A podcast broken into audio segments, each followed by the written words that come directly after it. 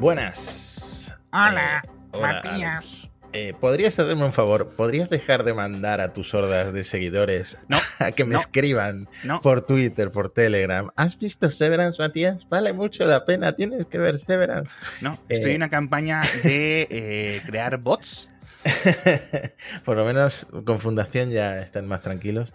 Pero prometo que la veré antes de que acabe, por ejemplo, el verano. ¿no? Venga, venga, suficiente. Un tiempo, un margen Suficiente. suficiente para verla. Seguir enviando, seguir- sigamos haciendo ciberbullying a Matías para que vea Mm. las cosas. Eh, podemos iniciar, si queremos, una nueva temporada, una nueva campaña de ciberbullying después de Fundación, después de Severance, con la de Planeta Prehistórico, que ya han estrenado. Ah, sí, he visto buenas críticas, además, sobre todo Sí, a nivel visual. Está muy guapa, está muy guapa. De hecho, creo que he leído que el primer capítulo está gratis. Es decir, no tenéis que ser, no tenéis que estar suscritos a Apple TV, no sé muy bien, no sé muy bien cómo funciona, pero echadle un vistazo. Ah, Pero vamos. esa es la estrategia de, de los camellos, ¿no? El primero, el primero gratis. Bueno. Nada, es una forma de, de- promoción, la verdad que muy, muy interesante. En fin, de todas formas, aquí en este episodio, ya hemos, bueno, ya en el último episodio nos pusimos a hablar hasta de Mbappé, o sea que est- ya estáis viendo cómo desvaría la cosa en este programa. Pero se acerca el WWDC, que es como la Champions League de la tecnología, la final de la Champions League de la tecnología. Es el día 6, ¿verdad? El Sí, 6 de 6 junio. de junio, a la- en España a las 7. Eso Eh, bueno, la, confer- la conferencia en general dura varios días. Esto es eh, la- Sí. el discurso de apertura, la keynote de Mm. apertura, que es donde se anuncian las cositas importantes. Entonces, después de este capítulo, hasta que no ocurra la WWDC, no vamos a volver a grabar, o a no ser que ocurra algo súper grave. ¿Quieres que hablemos de predicciones? Por jugar un rato. Eh, es que no se sabe mucho. Yo creo que venimos de muchos eventos de Apple donde se ha filtrado absolutamente hasta el último detalle. Y esta, la verdad, aunque sabemos que puede haber algo de realidad virtual, de realidad aumentada, puede haber sorpresas grandes, ¿no? Porque sabem- obviamente van a presentar un nuevo iOS 16, Ujú. eh, un WatchOS 9, macOS 13, tvOS 16, pero no sabemos mucho sobre, sobre lo que van a presentar. Decía Gurman que va a haber cambios, no a nivel de interfaz, no un rediseño de interfaz, pero sí cambios importantes, eh, nuevas formas de interactuar con iOS, no sé a qué se puede referir, nuevos cambios en las notificaciones, que eh, en general ha sido lo que más ha cambiado el tema Sí, de las ¿verdad? notificaciones, el modo de concentración, etcétera, en las últimas versiones. Eh, nuevas funciones de salud, otra de las cosas que Apple se ha venido manteniendo el foco Sí. y actualizaciones para las aplicaciones de Apple, que es una cosa que a mí siempre me interesa porque, por ejemplo, yo soy un heavy user de notas. Notas de Apple es Sí una que aplicación un que ha mejorado sí, eh, una brutalidad. Yo, por ejemplo, una cosa que hago mucho, que no sé si eh, a algún oyente le pasará igual, es que eh, empieza a organizar sus documentos importantes, tickets, facturas, etcétera, en notas, porque tiene la función esta de escanear desde el iPhone, que funciona súper bien, el escáner de notas. Entonces empezó a organizar, a organizar ese tipo de cosas en notas. Pues espero, por ejemplo, que, que vuelvan a meter cosas en, en notas. Eh, un sistema de detección de fallos, una cosa así, se ha filtrado que podrían presentar. Y cambios en los widgets. La interfaz de widgets, la verdad es que es bastante limitada. Una cosa que podrían hacer, igual que el calendario, el reloj, esos iconos Sí. Se van moviendo, se van actualizando, pues podrían hacer que los desarrolladores pudieran desarrollar eh, widgets de ese tamaño, que fueran cambiando, eh, que fueran mostrando información así de una forma más, eh, más dinámica y eso, poder, poder configurar tu pantalla de inicio pues con widgets de diferentes eh, formatos. Sí. Sería un buen cambio.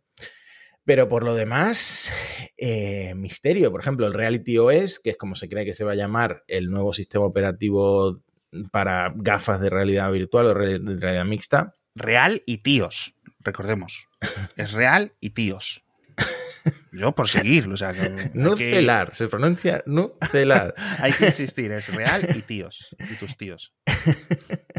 Entonces, eh, de las gafas, bueno, ahora contarás tú, porque el de Information ha sacado Sí. bastante mm, sobre las gafas, eh, sobre el, el historial del desarrollo de las gafas, pero realmente no sabemos qué van a presentar a ese nivel. Está claro que si Apple prepara un, eh, unas gafas para lanzarlas al mercado este año o al principio del que viene, lo que sea, necesita poner en manos de los desarrolladores el sistema operativo. eso es. Para, pues, para que vayan trabajando con las aplicaciones, O una versión virtualizada del sistema operativo para el iPhone y que hmm. lo puedas ir probando con el iPhone. Es decir, aunque sea, aunque lo tengas que estar tú sujetando. ¿Sabes a lo que me refiero? Hmm. Pero algo.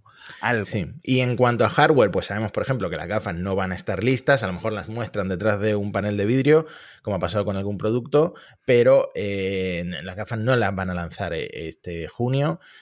Hay otros ordenadores y etcétera que sí están en, el proceso de ser lanzados. Mm. Sabemos que hay un MacBook Pro básico que mm, eh, está pendiente, mi MacBook Air que nunca llega, eh, se sabía que estaba en producción el sucesor de la Pro Display XDR, pero eh, decía mm, este hombre, el de, el de, las pantallas, el de Twitter, Ross Young, que hubo problemas en la línea de producción en, China y que tuvieron que cambiar de fábrica. Es que está la mm. cosa muy complicada. O sea, pero es que si te fijas, en cinco meses o en cuatro meses, en cuatro meses, los ordenadores con M1 van a cumplir dos años. Hmm dos añitos sin mejoras. Es decir, que sí, que hay un M1 Ultra, que no sé qué, no sé cuánto, ¿vale? Pero la gente que esté esperando un portátil con un M2, algo más de mononúcleo, etcétera, dos añitos, que nos quejábamos cuando Intel, pero es que, a ver, entiendo que no era el plan de Apple tardar dos años, pero bueno. Pues por eso mismo yo creo que a lo mejor hardware vemos poco o vemos nada de hardware porque eh,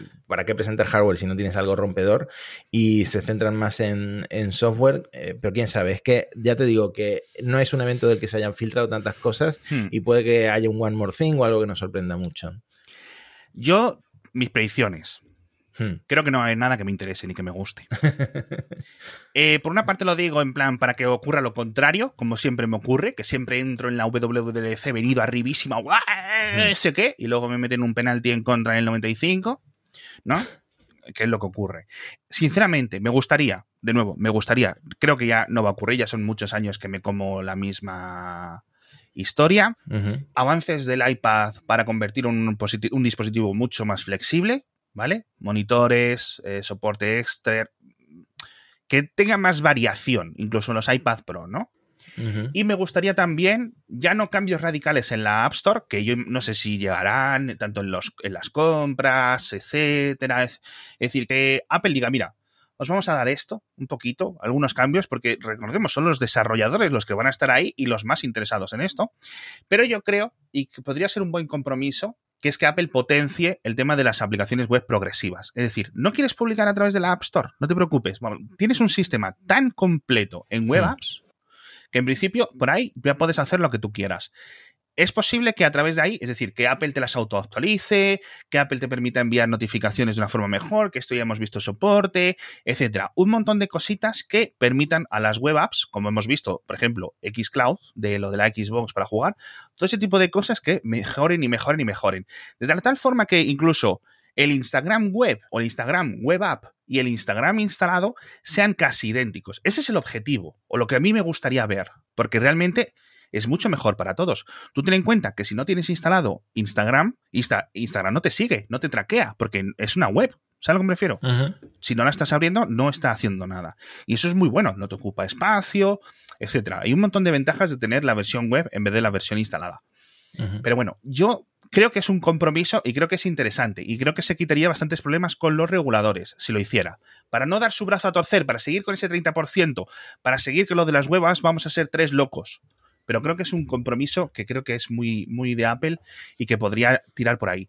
Pues eh, eh, no creo giro porque me acuerdo de que Steve Jobs al principio defendía HTML5 como el futuro del desarrollo, etcétera, y de repente cuando lanzan la App Store, que creo que fue con el segundo iPhone, eh, se convierte en piedra angular de, todo lo que hace Apple a nivel de software y mm, y no resulta que ahora podrían dar ese paso atrás. No, lo sé, pero mira que otra cosa que te voy a decir. Si no hubiera WWDC, es decir, mejor dicho, si no hubiera este año ninguna actualización del sistema operativo, hmm. ¿sabes a que me refiero? Ni de iPhone, yo creo que me quedaría igual. Es decir, no hay, no hay nada que diga yo, ay Dios mío, esto que ha sacado Windows, esto que ha sacado Android, hay que tenerlo ya, no sé qué, no sé cuánto. Yo de verdad, que salvo las tres cosas que te he dicho, no hay nada que, me esté recomiendo por dentro, ¿no? No es como en, otros años. Yo a las ver gafas, Las gafas es que si Apple no da un golpe sobre la mesa que es que no se sabe qué puede hacer para que realmente se diferencie de Facebook, etcétera, pues no sé, ¿qué, valor van a añadirle a unas gafas de realidad virtual? Es que tengo mucha curiosidad. Sí, Pues, pues te cuento. Yo las gafas, ya te digo, me gustará verlas. Es que nos seguimos, seguimos hablando de gafas, incluso cuando titulo los episodios hablamos de gafas, gafas, gafas. Cascos, recordemos, cascos. no va a ser unas gafas, porque muchas veces insistimos en el programa de momento, lo que va a llegar es un casco de realidad virtual con muchas hmm. cámaras, con lo cual va a haber mucha modo transparencia, pero va a ser unas gafas de realidad, un casco de realidad virtual, ¿vale? No van a ser unas gafas como las que tengo yo puestas, que te las quitas y te las pones al instante y ya está. Entonces, sobre esto, de information, las filtraciones están empezando a ser ya amplias, con lo cual entendemos que cada vez más gente las ha visto, ¿vale? Con lo cual damos por hecho que poco a poco esto se va convirtiendo en una realidad poco a poco. Y te voy a resumir eh, lo, de las, lo, de los cascos para que veas un poco alguna información que no sabíamos, ¿vale? Del pasado. Por lo visto, durante todo el desarrollo de las gafas, de estos, de las gafas, no, de los cascos, ha habido mucho conflicto interno entre dos equipos. El que estaba con Johnny Ive, el, digamos, el equipo de diseño, y el equipo que estaba liderando la creación de las propias gafas, ¿vale? Tim Cook, por lo visto, según el artículo de, de, de, Information, creo que han publicado dos artículos, de hecho, muy detallados, con un montón de fuentes, etcétera. Dice que ha estado muy poco involucrado, es decir, que las ha dejado un poco hacer. No ha estado muy encima, él como si está muy encima, por ejemplo, del desarrollo de, temas de la App Store, de temas del, reloj, de temas de Apple TV, más o menos, etcétera, ¿vale? Pero bueno, yo creo que ahora Tim Cook, sinceramente, este último año y medio se lo ha tirado en cuestiones de operativa. Es decir, en mantener la empresa viva, mantener la empresa, las, las cadenas de, proveedores funcionando, en apagar fuegos, básicamente, ¿no? Así que es normal que en cierto sentido haya estado poco involucrado. Luego, están desarrollados, que esto es una cosa que yo no sabía porque yo sí pensaba que estaban hecho, haciéndose en el Apple Park, ¿vale? Y dice que se están desarrollando en campus ajenos. No sabemos en cuál, no sabemos si es en este que está cerca de Infinite Loop o, o lo que sea, pero bueno y luego que vienen como desarrollo o que el germen inicial o la semilla inicial fue la compra de Meta.io, que recuerdas que lo compraron como en 2014 o en 2015, esta startup de realidad virtual o de realidad aumentada realmente, en principio con temas o, o buscando integración con temas del coche, curiosamente, y que el fundador o la gente, algunos de los máximos de Meta.io empezaron a eh, ir creciendo y ver este proyecto como algo posible, ¿no? ¿Vale? Entonces, el conflicto con Johnny Ive viene de que ellos empiezan a desarrollar un casco, con lo cual te puedes imaginar un prototipo, ¿vale? De Apple, con muchas cámaras por fuera, cámaras por dentro. En concreto, se vuelve a hablar, o sea, es decir, vuelven a compartir los rumores de 14 cámaras. Vuelve a salir el número 14, no sé si van a ser 14, 12, las que sean, da igual. Imagínate el precio, ¿eh? 14 claro, por dentro y por fuera. Es decir, cámaras que vean lo de fuera y cámaras hacia adentro, que dices ¿para qué quieres gafas mirando hacia adentro? Para ver la posición y los movimientos de los ojos principalmente, ¿vale? Porque Esto me parece muy importante, porque yo las gafas que he probado me he mareado, ¿eh? No sé si a todo el mundo le pasará, pero...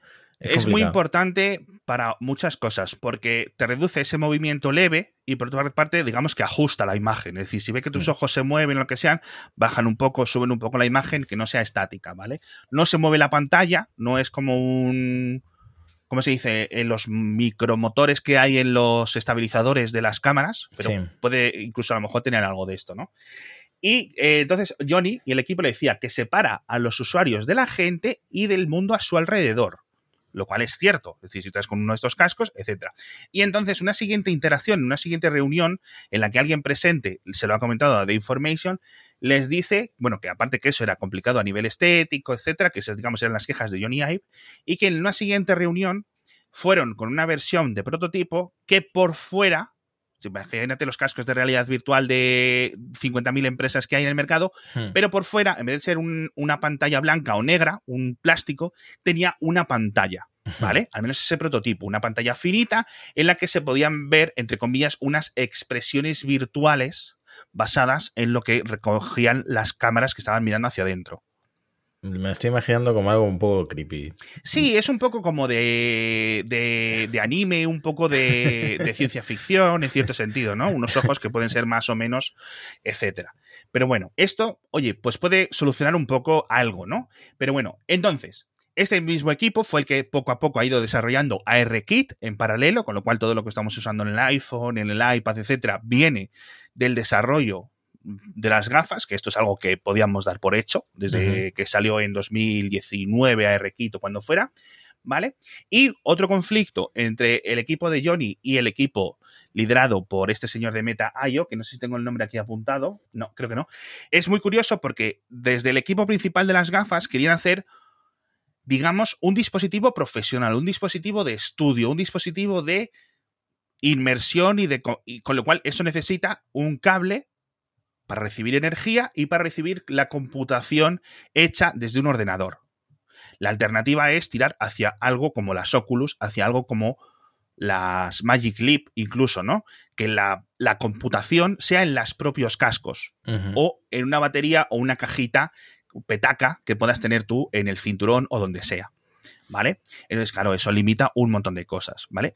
A mí, el aspecto de querer hacer algo profesional, es decir, algo enfocado hacia la gente mm, a nivel eh, laboral, algo caro, algo que no sea de consumo, me interesa, pero ese camino es el de las HoloLens y hemos visto que exitoso no es, pero cuadra con esos precios que hemos leído en el pasado, ¿no? Esos dos mil y pico, tres mil y pico dólares, eso que se vendía una cámara, ¿no? Que se había filtrado, que internamente Apple esperaba vender una de estos cascos al día por tienda. Más o menos de media, ¿no? El rollo HomePod. Pero eh, bueno, mucho, mucho menos, claro. Eh, me recuerda un tuit que ha puesto Javier Lacor que dice que Apple em, ha capeado sus, las anteriores recesiones económicas en el mundo en 2001 con el iPod y en 2007 con el iPhone. Entonces, si alguien está pensando que a lo mejor Apple va a salir de esta recesión airosa por las gafas, a mí me cuesta muchísimo pensar que va a ser, eh, va a ser así, ¿no? Es que no veo una nueva revolución en nada de lo que has mencionado, aunque es cierto que tenemos ahí a Mark Zuckerberg volviéndose absolutamente loco, invirtiendo miles de miles de miles de millones de dólares en algo que él mismo admite que hasta dentro de 5 o 10 años no va a dar sus frutos, pues es porque Apple también ha visto lo mismo, ¿no? No, no, lo sé, no lo Es que no, me cabe ahora mismo en la cabeza. Eh, igual eh, si este episodio lo estuviéramos grabando antes de que saliera el iPhone, eh, igual estaríamos diciendo lo mismo, pero es que ahora mismo no, me lo imagino como un producto que vaya a revolucionar, no sé, no lo sé. Es que, o sea, básicamente es algo más laboral más que algo de videojuegos o algo de casual, de experiencias y ocio. ¿Sabes a lo que me refiero? Sí. Por precio y por funciones. Entonces, al final depende de por dónde tiren, por dónde elijan ir, ¿no? Porque recordemos que este va a ser el primer dispositivo de varios en los que se supone que Apple está trabajando en el campo de la realidad mixta, ¿vale? Luego hmm. puede haber unas gafas que hagan menos, que hagan más, etcétera. Con lo cual, igual que Apple tiene. Es decir, yo esto lo veo más como un Mac Pro, ¿vale? Súper potente, súper caro para tres personas en todo el mundo. Y unas eventuales gafas de realidad aumentada, aunque sea muy ligero, ¿vale? Y que haga tres cosas, lo veo más como el Apple Watch. Más barato, más de consumo, más para tres o cuatro cositas, etc. Son categorías que en principio las aglutinamos porque nos los ponemos delante de los ojos, pero no tienen nada que ver, ¿no? No lo sé. Ya. No, sí. No, yo de hecho creo que lo, habré comentado en algún episodio. Yo le veo mucho sentido a unas gafas como las que llevo yo puestas ahora mismo, como las que llevas tú, con su realidad aumentada sencillita, pero que tú vayas por la calle y eh, vayas viendo pues hacia dónde tienes que girar o a cuántos metros, metros estás de no sé qué. Ahí veo muchísimo potencial en eso y, por eso... Pero es que tantas veces usas... Porque este es un caso que se suele comentar siempre, ¿no? Es mm. decir... Eh, que me pongan las direcciones por donde voy. Tantas veces estás en una parte del mundo en la que no sabes dónde tienes que ir. No, es cierto, de hecho, la, Apple lo ha intentado con el reloj y a mí las indicaciones desde el reloj que deberían ser más cómodas eh, porque no tienes que sacar el móvil, no me resultan cómodas, me, resulta mucho más fácil orientarme con el móvil, entonces no sé si, si unas gafas en este caso de uso eh, al final las acabaría usando, ¿no? Pero es que es por darle eh, una explicación a este producto que podríamos llamar de Pathfinder, ¿no? De encontrar un camino de, en Apple para la realidad mixta, para darle un sentido sobre todo si va a ser algo tan profesional y orientado, pues yo que sé, a desarrolladores de cosas del metaverso, por ejemplo. Quiero encontrar un sentido que Apple, una empresa que saca productos de consumo, esté dedicándole tanto tiempo y desarrollo a esto, no lo sé, es que ahora mismo no me cabe en la cabeza. Sí, en, cierto sentido, eh, Johnny Ive creo que tiene algo de razón, que por cierto, dice el artículo que ha seguido colaborando desde su salida de Apple con este equipo, ¿vale? Con el desarrollo de las gafas. De hecho, que, curiosamente, una cosa muy buena es que cuando había revisiones de los prototipos y cosas así que querían, tenían que ir los ingenieros hasta la casa de Johnny a enseñárselo a él, tío. Telita, telita. Imagínate llegar a, ese nivel. A ese nivel ya. Eh, que vengan, que vengan a mí. ¡Plebeyos! No, pues eso, trabajo remoto máximo, a lo mejor. es una adelantada a su tiempo, quién sabe. No, pero es, curioso. Yo creo que, por una parte, ya digo, creo que tiene algo de razón Johnny Ive, es decir, es una, crea una despersonalización, tiene, un, tiene unos usos muy limitados. El smartphone hemos visto que es un elemento ganador, ¿vale? O sea, hemos visto por pruebas y por experiencia, ¿no? Una vez que lo, lo entendemos, cómo te atrae más y más y más horas. Pero porque rápidamente lo puedes guardar, rápidamente lo puedes sacar, las baterías duran un montón, las pantallas han ido agrandando, etc. Si es cierto que quizás sea un poco como el Apple Watch, que al principio se lo sacaron en plan, no sabemos muy bien, vamos a tirar también hacia el deporte, hacia la salud, hacia el objeto de lujo, no sé qué, y al final poco a poco se han dado cuenta que lo que tira es realmente eh, salud y deporte, ¿no? O actividad física, entre comillas, por, por combinarlo. Yo qué sé, que se gasten los millones a que para eso los tienen, ¿no? Mm. Podemos hablar, por favor, de otro tema. Podemos hablar de lo de Vettel en, en Barcelona. Pobre hombre. la noticia de la semana, yo creo. Pobre hombre, pobre hombre. Bueno, el, campeón de Fórmula 1 que le robaron la mochila con los AirPods dentro y otras cosas y salió detrás de ellos con, con un patinete eléctrico a perseguirlos porque tenía la ubicación de los AirPods en su iPhone. Y al final pues no los pudo recuperar por lo visto, pero bueno. Eh, los, AirPods sí, los AirPods sí los recuperó. ¿Ah, Los, AirPods, o sea, la mochila no la recuperó, él tenía pues, cosas importantes en la mochila, la policía le dijo que no, persiguiera a los ladrones, pero él eh, probablemente más rápido de lo que corre su coche de este año, eh, los persiguió con el patinete y, al final encontró los AirPods con la ubicación, pero porque lo habían, porque los habían dejado en, una maceta, una cosa así. Entonces, bueno, no tiene mucha relación con, Apple, pero el hecho de que eh, alguien pueda perseguir a un ladrón con la ubicación de los, de los AirPods o por ejemplo, Exacto, no de los AirTags, no de AirTags, sino de los AirPods, que es, mm. es, es, interesante. ¿eh? Claro, es que al final la misma tecnología va a estar en todos los productos de Apple, ¿no? La de la mm. banda ultra ancha. Eh, y va a ser más fácil pues perseguir a alguien que te ha robado. Cosa que yo no recomendaría. No recomendaría a nadie perseguir a, Hombre, un ladrón. joder, llega un momento en que por una parte esto se supone que reduce los intentos de robo, es decir, ¿de qué voy a servir que me los roben si van a estar inutilizados o van a saber que los he robado y van a saber dónde estoy? ¿Sabes a lo que me refiero? Hmm. Y no es algo que puedas apagar, como un iPhone que lo apagas, entre comillas, etcétera, con lo cual te pueden más o menos pillar. Pero por otra parte, desde que salió esta noticia, lo hemos comentado mucho en el grupo de Telegram. Es decir, ¿realmente sirve de algo saber dónde está cuando te lo roban? desde luego la policía no te hace mucho caso si tú le llevas la, ubicación. Mm. Entonces, y menos en unas ciudades como Barcelona, que yo lo siento mucho, yo no sé si es prejuicio o no, pero sí es cierto que la, lo, de, lo de los robos y así en, bueno, no sé si en Madrid también está tan alto, pero es que es una locura, tío. Ya, eh, una prima de mi mujer vive en Barcelona, han robado tres veces y vive desde hace muy poco en Barcelona. Llegó ayer por la tarde. pues la misma impresión se ha llevado Vettel, la verdad. pues sí, pues sí. Porque además que te lo roben en la puerta de un hotel de lujo, que es en plan, y a las 8 de la mañana que dices tú, joder, tío, está la cosa, está la cosa muy mal. En fin, eh, por cierto, son los AirTags, entre comillas, he leído que Ohio, el estado de Ohio, eh, va a ilegalizar el seguimiento con AirTags. No sé muy bien cómo es esto, y esto lo pusimos también en el grupo de Telegram y nos preguntaron si en España es ilegal. Ya es ilegal en un montón de sitios, es decir, si tú puedes demostrarle a un juez en una denuncia policial, etcétera, que haya alguien que te estaba siguiendo, ya no solo con un AirTag, sino con un GPS, con SIM o con lo que sea, obviamente ese tipo de seguimientos no autorizados y eso es un peligro y se denuncia inmediatamente. Es decir, no solo es en plan, encuentro el AirTag y lo tiro al río. Si te has encontrado un AirTag en tu coche o donde sea, o en tu mochila, o denuncia, denuncia, por favor, porque nunca sabes quién está detrás de todo esto, ¿no? Yo creo que este es el típico caso de cosa que como eh, le ha sacado Apple, pero que ya existían localizadores de otros tipos, pues salen muchas noticias. ¿no? Yo tengo un localizador de tarjeta SIM eh, que compré en AliExpress por 5 euros. o por 10 o 15 euros, algo así, para ponerlo en el coche, escondido en algún sitio, y en algún caso, pues encontrar mi coche. Pero vamos, que fíjate que lo vago que soy, que ni lo he puesto, o sea, que ahí se ha quedado. Pero bueno, porque bueno, me hago una duplicación de la SIM y tengo doble SIM y esa SIM la pongo ahí, no sé qué, tal.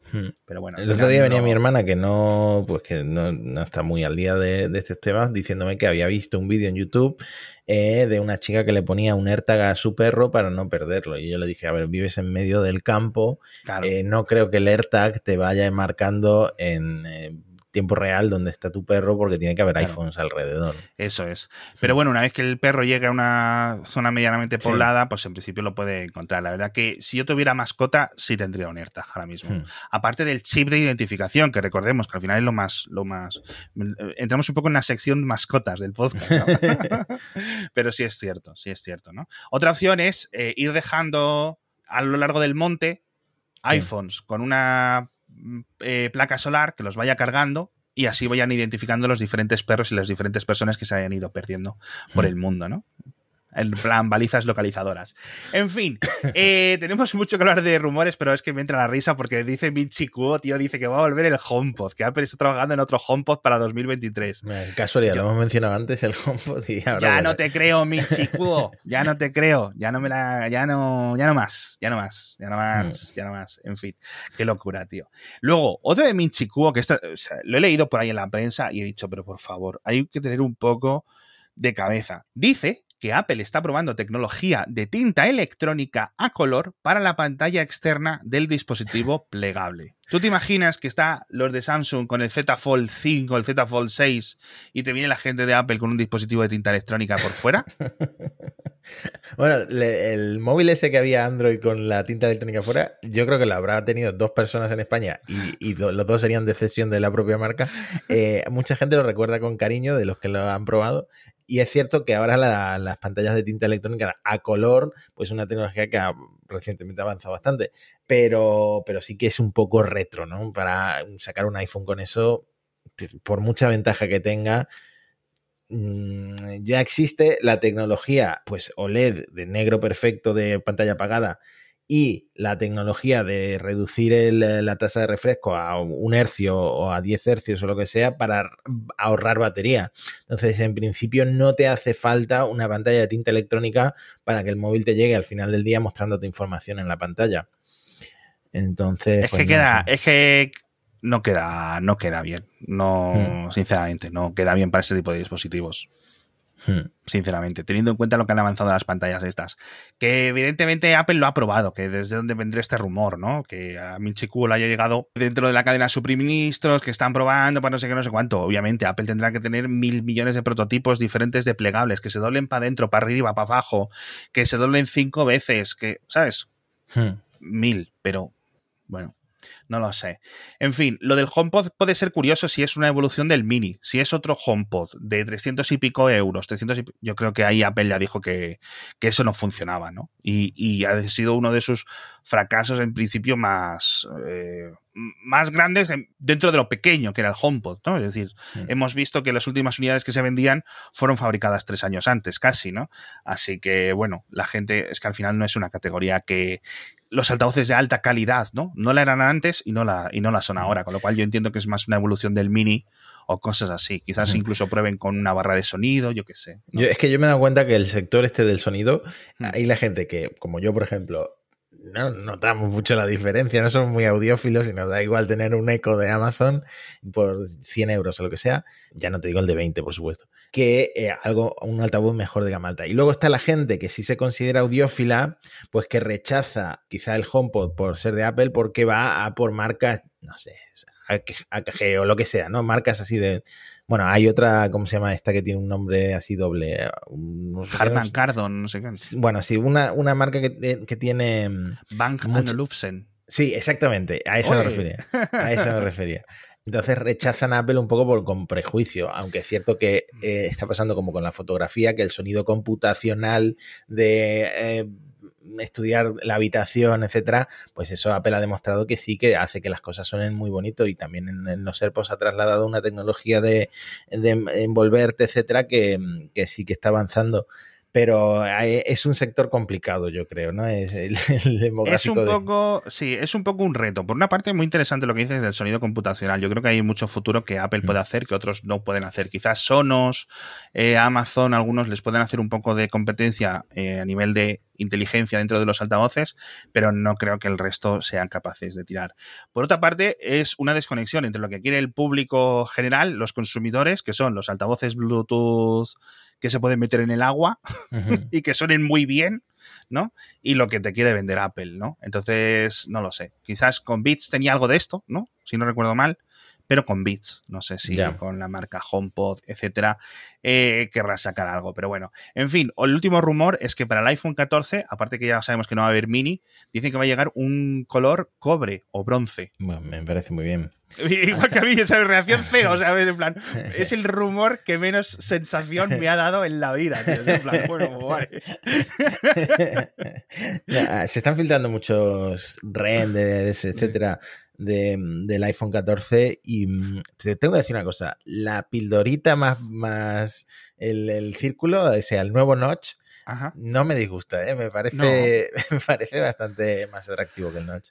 A mí me da igual el notch actual, el que está ahora ligeramente más reducido, eh, el, original, de verdad que es una cosa que nunca le he dado mayor importancia en, general. O sea, me, me molesta más los móviles Android, en algunos casos, que tienen por debajo como una barbilla más alta, que la parte de arriba, que el flequillo, por decirlo de alguna forma. Que no es simétrico. Eso es. Eso, eso me, raya más, tío. Sí, no, es que te acostumbras en un minuto, ya estás acostumbrado al notch.